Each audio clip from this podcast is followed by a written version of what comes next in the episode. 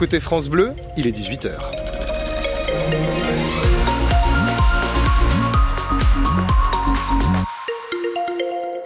Pas de soucis majeurs côté circulation ce soir en Franche-Comté, la côte de l'Arnaud lorsque vous sortez de Besançon est rouverte, ça vient de rouvrir donc forcément il y a encore un petit peu de monde sur la rocade de Besançon mais vraiment rien de bien méchant par rapport à d'habitude. La météo Philippine Thibaudot? Bah il fait tout gris, il fait tout gris et le ciel se couvre, enfin c'est couvert euh, ce matin, quelques averses attendues dans la soirée en altitude.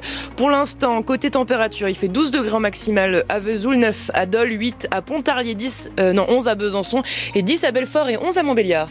La série Canal Plus relance la bataille entre Jonathan Daval et son ex-belle famille. Jonathan Daval, emprisonné pour le meurtre de sa femme, porte plainte en diffamation contre elle, contre la famille. Bonjour Caroline Félix. Bonjour. Il accuse la mère et la sœur d'Alexia d'avoir fait de fausses déclarations dans la série Alexia notre fille, de raconter une autre version de l'affaire. Une version dans laquelle Jonathan Daval est non seulement, je cite, un meurtrier, mais également un empoisonneur. Voilà ce qu'écrit Maître Schwerdorfer, son avocat, dans un courrier au procureur de Vesoul. Il fait référence précisément au quatrième épisode de la série. La sœur et la mère d'Alexia témoignent. Elles accusent Jonathan d'avoir délibérément empoisonné Alexia.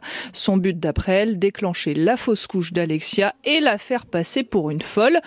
Problème, cette thèse de l'empoisonnement a déjà été abordée et écartée lors du procès devant la cour d'assises de la Haute-Saône. L'avocat de Jonathan y voit donc une double punition pour son client. Cette accusation L'accusation porte atteinte à son honneur euh, et ça, en plus de sa peine de prison pour meurtre de 25 ans. Jonathan Daval doit lui-même comparaître hein, devant le tribunal correctionnel de Besançon le 10 avril prochain pour dénonciation calomnieuse. Il avait accusé le beau-frère d'Alexis Daval, Grégory Daval, d'avoir assassiné sa sœur, sa belle-sœur, dans le cadre d'un complot familial. Six mois après, il avait reconnu, reconnu avoir menti. Un homme d'une soixantaine d'années est mort dans un accident de bûcheronnage en Haute-Saône. Ça s'est passé euh, ce midi à Écromanie. Une fois sur place, les pompiers n'ont rien pu faire pour le sauver. 15 gendarmes de nouveau mobilisés dans les environs de Val-Suran dans le Jura pour retrouver la quinquagénaire disparue. Elle n'a pas donné de nouvelles depuis vendredi. Son chien errait seul dans le quartier. C'est ce qui a alerté euh, les voisins à Val-Suran. Un avis de recherche a été diffusé et à retrouver sur francebleu.fr. Les habitants de Montenoy dans le territoire de Belfort se mobilisent après le massacre d'une biquette. La chèvre naine attaquée à coups de croc samedi matin par des animaux au domaine de loisirs Evad Park. Elle a dû être euthanasie et depuis l'émotion est grande. Nadège, la gérante du swing golf, a fait la terrible découverte et pour elle, ce sont bien les chiens qui ont attaqué. De toute façon, on voit que les morsures euh, très nettes de chien, euh, très très marquées. Euh, elle avait tout l'arrière arraché, griffé, donc c'est vraiment, on peut dire, une abomination. il y a eu de la chasse donc samedi matin a priori. Ouais, il y en a eu. C'est pour ça que nous on laisse faire maintenant les gens qui sont compétents. On est là pour incriminer personne. vraiment, c'est pas notre rôle. Et puis on veut pas que ça devienne une vendetta non plus contre la chasse. Nous on veut juste qu'il y ait réparation.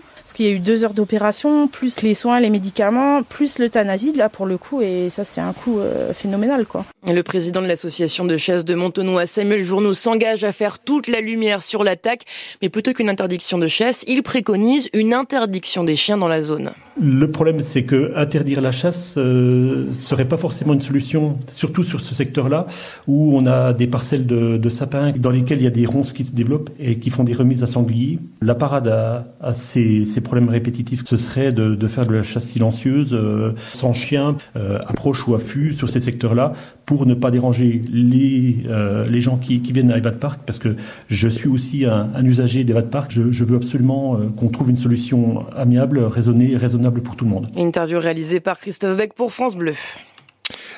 Jusqu'à 10 000 postes supprimés au sein du groupe Forvia d'ici 2028. Ah oui, l'équipementier automobile emploie plusieurs centaines de personnes sur différents sites du Nord-Franche-Comté. C'est le cas à Bavant dans le Doubs, mais aussi à Langeois sur le territoire de Belfort. La CGT dénonce dans un communiqué ce plan de suppression après l'annonce d'un retour aux bénéfices pour le groupe français. Une pétition en ligne pour sauver l'une des classes de l'école primaire d'Europe, école menacée par la nouvelle carte scolaire dans le territoire de Belfort. En plus de ça, ils manifesteront le 8 mars prochain en bloquant la nationale qui traverse la commune. Dans une heure, on connaîtra la programmation complète des Eurocaines de Belfort. Et oui, on saura enfin qui seront les 55 artistes réunis du 4 au 7 juillet au Mas aussi. Alors on connaît déjà quelques noms, David Guetta, Lenny Kravitz, Gazo ou encore Big Flo et Oli. David Guetta d'ailleurs dont le concert est déjà complet. On vous donne rendez-vous sur francebleu.fr à 19h pour connaître les nouveaux noms.